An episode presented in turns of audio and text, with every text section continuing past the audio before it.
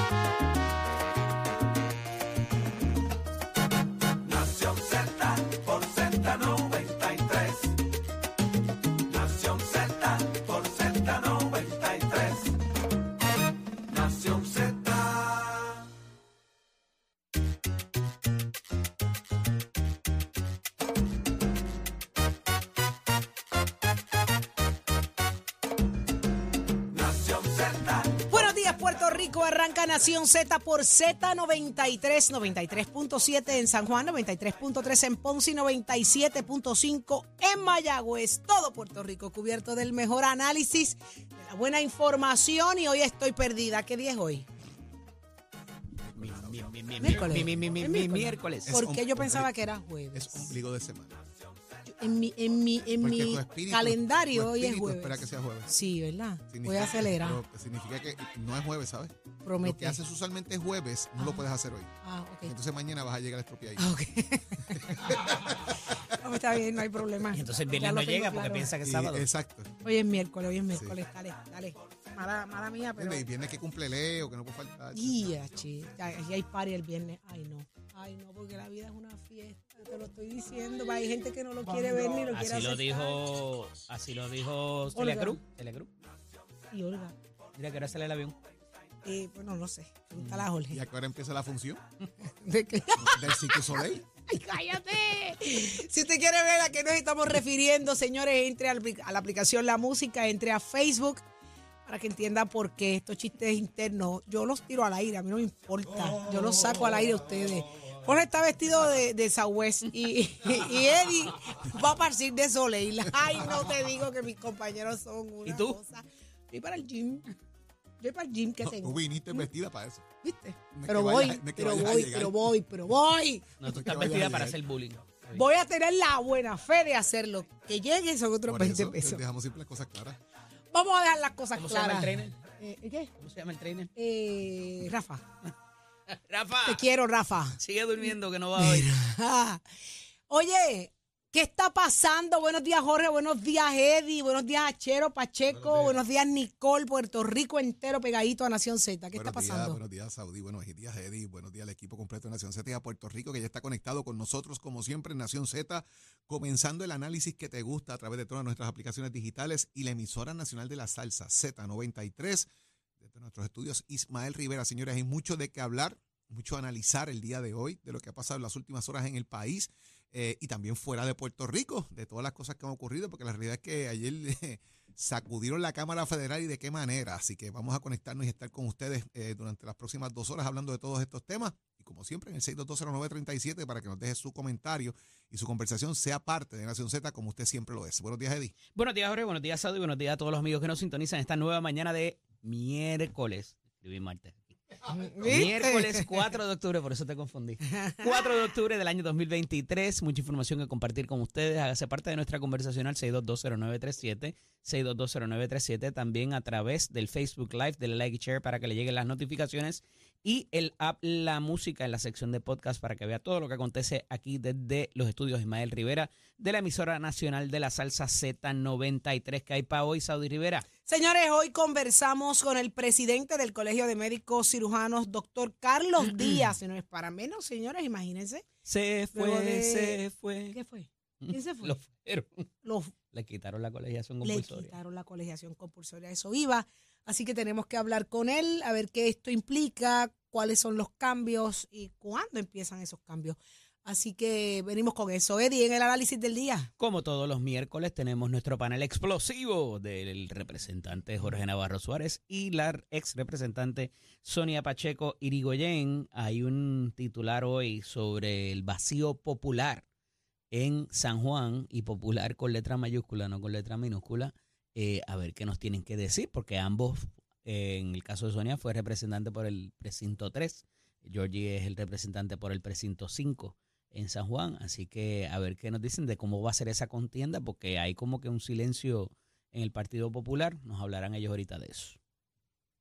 Ahí está, Jorge. También va a estar con nosotros el administrador de ATSEF, Alberto Fradera. Hay unos chavitos por ahí para ayudar a la gente a que pague luz y otras cositas, así que nos va a decir cómo Y es adelantan chavitos queda ahí, también del PAN, Jorge. hay que quedar ahí y como que es lo que hay que hacer para solicitar a esos chavitos. Y adelantan chavos del PAN también, eh, 60 millones de pesos van a, van a añadirle a los chavos del PAN. Y viene Tato. Tato Viene viene el para acá. alcalde, el alcalde de Coamo, Juan Carlos García Padilla, estará con nosotros hoy en Nación Z. Así que eh, interesante todo lo que estará ocurriendo en la mañana de hoy. Si usted quiere estar al tanto de lo que está ocurriendo en Puerto Rico y hacia dónde nos llevan, es aquí donde usted se entera. Es por eso que también estaremos hablándole a los patronos, señores, patrono que me está escuchando. Usted tiene la necesidad de empleados.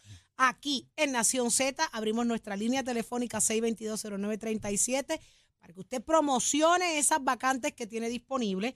Déjenos saber cuál es su negocio, ubicación y qué plazas están. Y nosotros estaremos haciéndole ver a nuestra audiencia las oportunidades de empleo. Así que eso va a ocurrir más adelante. Cristóbal y, Cristóbal y Carmelo aparecieron. No, No, todavía. ¿alguien sabe? No, No. están perdidos todavía. Todavía. No, no saben. Dios mío. Ay, señor. ¿Qué noticia? Dímelo, Achero. Somos, somos una mirada fiscalizadora sobre los asuntos que afectan al país. Nación Z, Nación Z. Por Z93, somos su noticia. Ay, Jesús.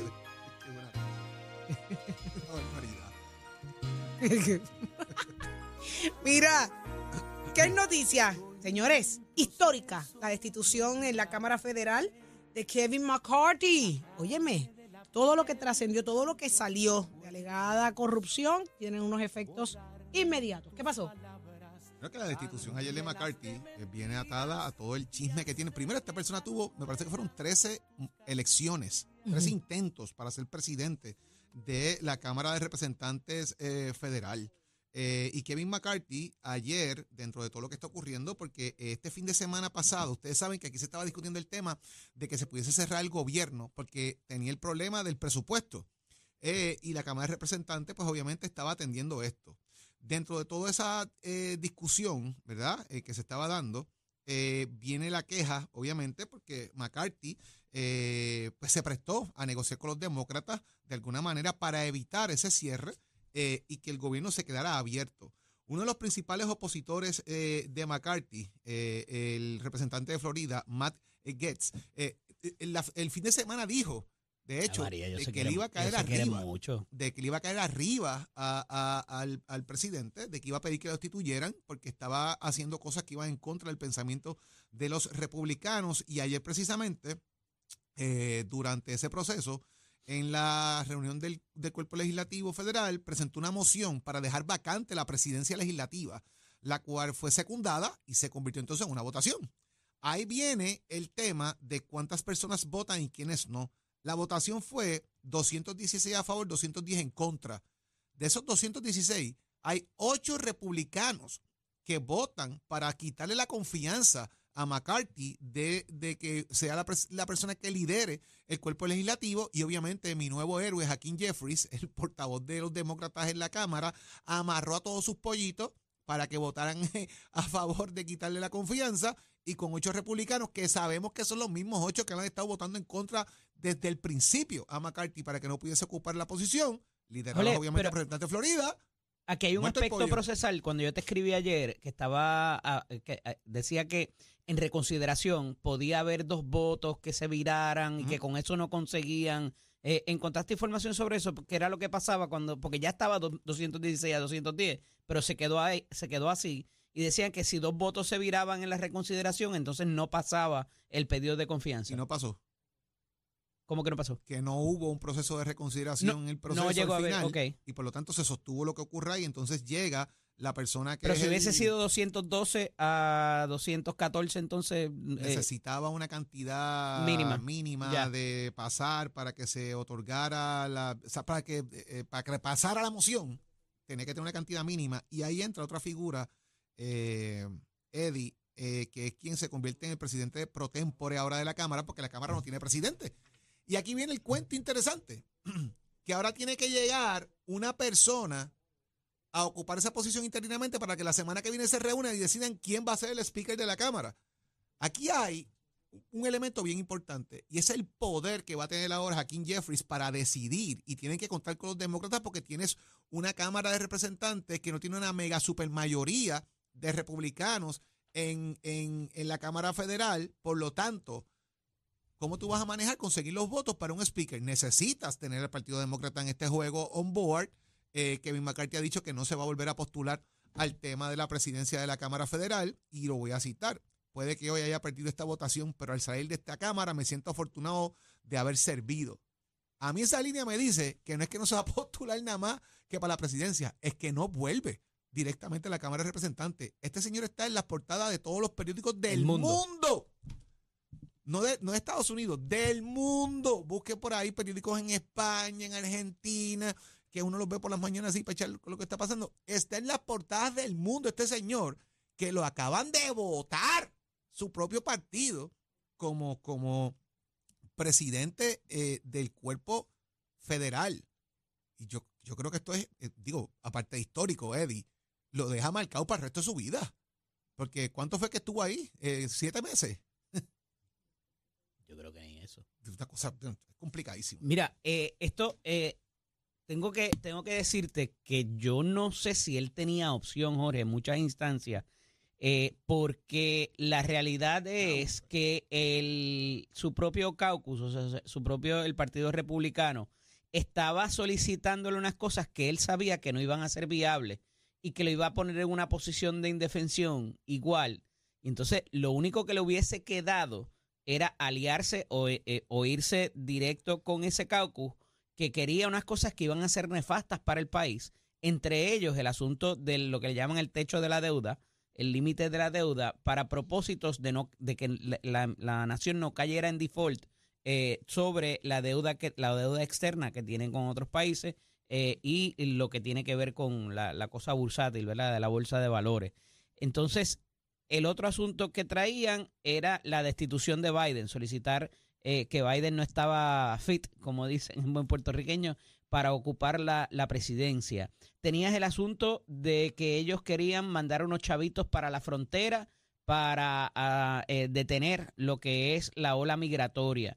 Y había muchas instancias eh, bien ultraderecha, más que republicanas, eh, que el, el, el speaker McCarthy estaba diciendo, mira, pero es que esto no es viable porque si queremos ir en esta dirección, eh, pues no podemos hacerle daño al país porque tienes una elección ya mismo en dos años eh, y, y nos va a poner a riesgo. Entonces, vuelvo y te digo, en muchas instancias me parece que aquí él no, no tenía opción. Había alegadamente prometido también cosas a los demócratas, que es lo que le da el puntillazo, como, con, lo, como lo- tú muy bien dices con Hakim Jeffries, de que se había comprometido con ellos a hacer ciertas cosas y tampoco le cumplió. O sea que al final del día le llegó el día a este, a este señor por razón de no cumplir acuerdos con su propio caucus. O sea, él no le cumplió ni al consele allí, vamos.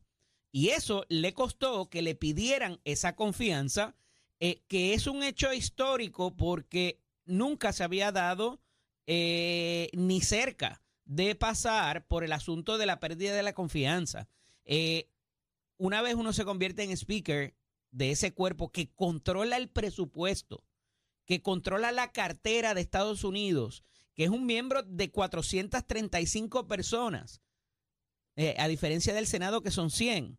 Entonces, eh, eh, si tú llegas a ese liderato, vamos, pudiéramos cuestionar de cómo él llegó de la manera tan accidentada que tomó, ¿cuánto? 14 o 15 eh, tiros para que poderlo. 16. 16, Lo acabo gracias. de leer aquí. Eh, pues evidentemente no había ese control y esa solidificación de un líder fuerte allá adentro y considerando todo lo que ha pasado en la política norteamericana, mucho duró.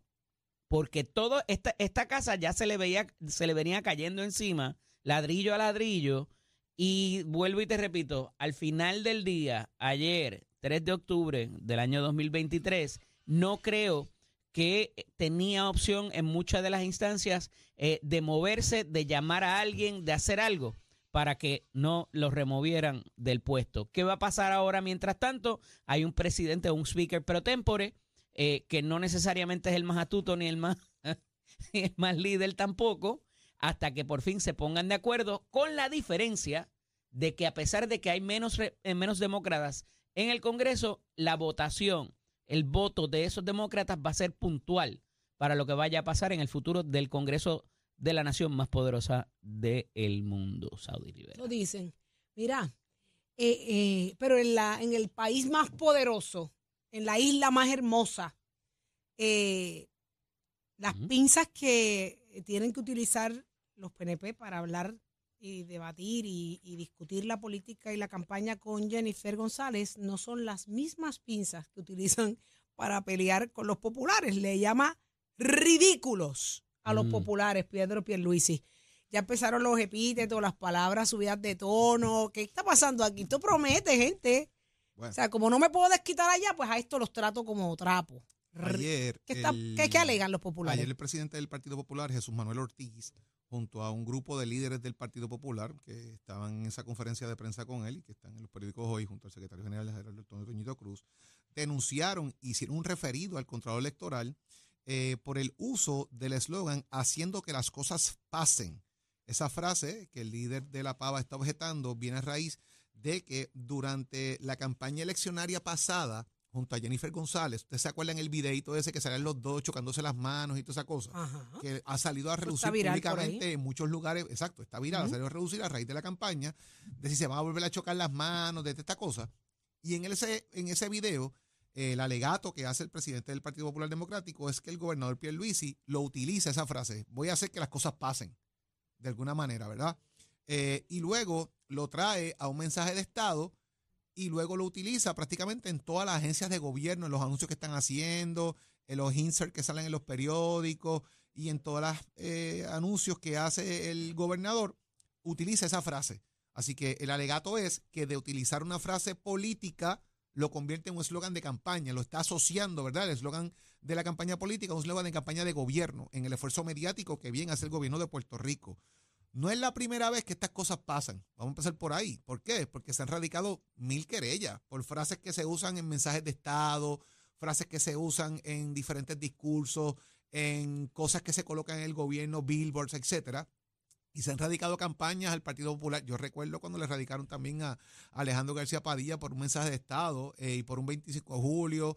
eh, se le radicó una, me ¿Qué parece que a Fortuño, un ¿Qué, qué montón- provoca ese es, tipo de es si estás utilizando, sacaste una ventaja política de un eslogan político y lo llevas al gobierno, o si utilizas un mensaje de gobierno y lo conviertes en un eslogan Porque mientras se utilice como gobierno, está pago con fondos Si no- públicos. Y si no lo usaste como campaña política, pues fine. Pero si lo usaste como campaña Pero es política. por esto, ¿no? claro, Porque se, utilizó fondos públicos Ahora, para promover el mensaje. Correcto. Ahora sí el gobernador. Y el gobernador, obviamente, cuando le preguntan por esto, que me parece un error del gobernador contestar esto. Esto usted tiene que mandar- ridículos. Usted tiene que mandar a cualquier persona que conteste, pero no conteste usted. Está alto, está Eh, molesto. contestó el gobernador y dijo que estos tipos estaban desesperados eh, y que son unos ridículos.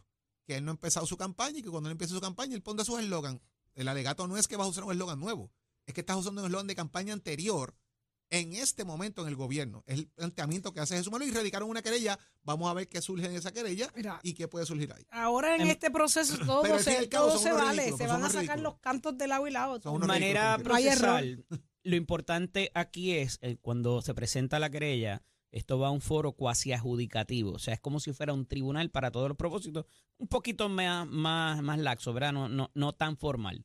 No obstante, ¿qué es lo que se pide con este reclamo? ¿Cuál es el, el remedio para esos propósitos? Pues se utilizó dinero público en la campaña o en las campañas que se están presentando y son hechos que no, ¿verdad? Son de fácil corroboración porque uno prende o pone y, a esos efectos, cuando se presenta la querella, en los papeles de la querella, e incluye los, los ejemplos de los anuncios de eh, logros que están llevando las diferentes agencias con el eslogan. Eso uno lo lleva y coges el anuncio de campaña de la campaña pasada con el anuncio del logro de la agencia y eso de nuevo son hechos de fácil comprobación. De nuevo, vuelvo al remedio porque cada vez que uno presenta una querella, una de, la- una de las cosas que se analiza es cuál es el remedio que se puede, de hecho, es una defensa afirmativa que tiene la parte querellada, la parte contra quien se presenta la querella, que tú digas, pues sí, a lo mejor eso está mal, pero ¿cómo, cómo, qué tú planteas para resolver el asunto? Pues se solicita que se devuelva el dinero que se gastó para esos propósitos, porque ese eslogan de campaña traía la atención o, o- o rememoraba lo que se prometió en campaña. Y entonces, aquí está el logro, aquí está lo que te prometí. Ese es el efecto que trae el presidente de la colectividad junto a la comisionada electoral y el secretario general del partido, diciéndole, mira, esta gente en tal fecha, en el 2019-2020, crearon este, esta situación, ¿verdad? Donde ahora te lo amarran pagos con fondos públicos. ¿Quién devuelve ese dinero? ¿A quién le, cae, le recaería en su día ese remedio? Esa es la parte importante que me parece que todavía queda en el aire. La reacción del gobernador, para no extenderme mucho, me parece que es una reacción natural donde quizás no se había enterado de todos los detalles de lo que se estaba solicitando, ni qué era exactamente cómo empataban el eslogan o el estribillo a los anuncios de gobierno y a los hashtags que se están utilizando en las redes sociales, que ojo, ahí cómo eso se va a contabilizar para propósitos del remedio, que vuelvo y, repito, habría que desmenuzarlo con mayor eh, exactitud, eh, pues evidentemente ahí hay una violación de eh, la ley de financiamiento de campañas. Aquí no hay otra, no es un- una violación a la ley electoral ni a ninguna otra, es a la ley de financiamiento de campañas. ¿Por qué? Porque estás utilizando el mismo estribillo para el cual tuviste que pagar fondos políticos en un momento día, en un momento del día para llevar a cabo a través de las redes y que ahora estás utilizando lo mismo, pero pago con fondos públicos. ¿Cómo se cuantifica el remedio completo? Va a estar ¿Cómo? bien complicado y tendrán que en su día el foro que tenga jurisdicción sobre esta querella que presenta el presidente Jesús Manuel Ortiz, tener que definir eh, para propósitos de o dar una multa o, o si la tiene que pagar en el carácter personal algún funcionario público. Me parece que hay que ir sobre eso y explicarlo mejor porque queda un poco en el aire y pudiera ser objeto para que le desestimen la querella si no está bien definido el remedio que se solicita. Ahí está. Y eso es procesal, eh, completamente procesal. Pero interesante porque eh, había una crítica de que los populares no fiscalizaban, pues, pues parece que escucharon y arrancaron a dar golpes por ahí para arriba ahora. Arrancaron y lo cogieron y en un mal momento, ¿sabes? Porque él está eh, Ah, todavía está- manejando lo de. Jennifer González. Ahora son dos, dos Lo que directamente pasa es que si el. Partido Popular hace estas cosas, le dan balas a Jennifer también. Y ella las va a usar. Un golpe que le da el Partido Popular al- a Pierluisi es, Mm. eh, eh, ayuda a Jennifer por otro lado. Claro, en este y, momento ella, sí. y ella va a utilizar todo lo que le... ¿Sabes? Esto es, ahora esto es por todos lados. Si le dan, si los populares le dan a Jennifer, Pierluisi lo usa. Si, lo, si le dan a Pierluisi, Claro, Jennifer lo usa. Así son que esto va- tres, esto son es tres. Dos contra uno como quiera que Secreto entre dos, entre tres, lo ya vean. no es Va, va a secreto. ser dos contra uno como quieras. Porque si Sí. Pierluisi y Jennifer se unen para atacar a los populares, sigue siendo dos contra uno. Claro, por eso es Va a que estar esto, interesante, va a estar estamos, interesante. estamos claros que esto va a estar sabroso, Mira. señores, esta, esta campaña. Pero le ha contestado todo el mundo y su madre. A la, sí, pero venimos con A eso más adelante porque la Junta de Control "Eh, Fiscal le no se puede". respondió a Jennifer Eso no González se puede, loca. Oye, Eddie, y Pierluisi también. Ahorita le preguntas a Georgie cómo se dice car wash. ¿Qué pasó? Te enseño ahora. Oh, Dios. No, eh, hay un video por ahí. ¿Dónde tratando- está Tato tratando- Hernández? Somos deporte, no quiero ver nada. Tato, Tato sabe cómo decir car wash. ¿Verdad que tú sabes cómo decir car wash, Tato? Yes, ca- camas, camas, camas. Ay, mi madre, ese yo es increíble. ese tal- El otro fue el de Steve Carwash. Pero aquí vamos, muy buenos días, Puerto Rico. Tato Hernández en la casa, Nación Z, somos deporte. Buenos días, Puerto Rico, para darse la calle de qué manera. Vámonos con los resultados que estuvieron pasando en el béisbol de la Grande Liga en el primer día del comienzo de los playoffs. Los Texas Rangers le ganaron cuatro carreras por cero a los Tampa Bay Rays. Por otro lado, los gemelos de Minnesota, que Carlos Correa contribuyó con un hit y una jugada espectacular, le ganaron tres por una a los Azulejos de Toronto. Mientras tanto, los Diamondbacks de Arizona le ganaron seis carreras por cero a los cerveceros de Milwaukee y los Phillies de Filadelfia en la voz monticular de San William le ganaron cuatro carreras por uno a los Marlins de Miami. Vaya por tu vida. Mientras tanto, hoy otra vez nuevamente hay cuatro partidos, empezando a las 3 de la tarde, los Tampa Rays contra los Rangers, luego vienen los gemelos de Minnesota contra Toronto a las 4 y 38, luego a las 7 de la noche los cerveceros de Milwaukee contra Arizona y a las 8 los Phillies de Filadelfia contra los Marlins de Miami. Así que pendiente a su cadena de cable TV para que vea esos jueguitos que hoy desde las 3 puede estar sentadito con con hermano para que disfrute todos estos grandes juegos a nivel de los partidos de playoff de las grandes ligas. Y toda esa información usted se entera aquí en Nación Z. Somos deportes con el auspicio de Mestre Escuela que te informa estamos en el proceso de matrícula para nuestras clases que comienzan en noviembre. 787-238-9494 es el numerito a llamar. Tenemos recintos en Caguas, Vega Baja, Bayamón, Mayagüez y Ponce. Mestre Escuela lleva tus metas al éxito. Achero, give it on my.